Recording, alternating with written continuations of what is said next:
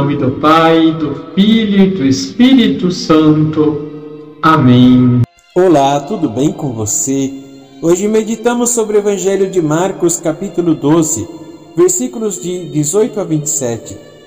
Jesus é questionado pelos saduceus sobre a ressurreição dos mortos. Armados com essa convicção, eles abordaram Jesus com um caso hipotético, que eles sentiram que não poderia ser respondido por ele. A pergunta essencial deles era se existia vida depois da morte pois não acreditavam nisso. E se houvesse vida depois da morte, com qual marido a mulher ficaria na próxima vida, uma vez que havia se casado com sete irmãos? Jesus, porém, responde de uma forma clara e precisa, lembrando que Deus é o Deus dos vivos e não dos mortos.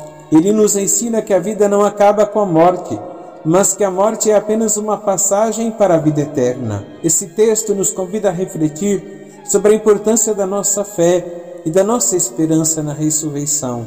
Como cristãos, acreditamos que Jesus venceu a morte e nos abriu as portas da vida eterna. Por isso devemos viver de acordo com essa esperança, buscando sempre seguir os ensinamentos de Cristo e amar o próximo como nós mesmos.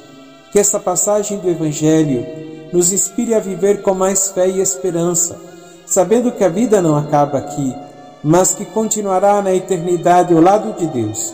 Possamos ser luz para o mundo, testemunhando a nossa fé e o amor de Deus em todas as nossas ações.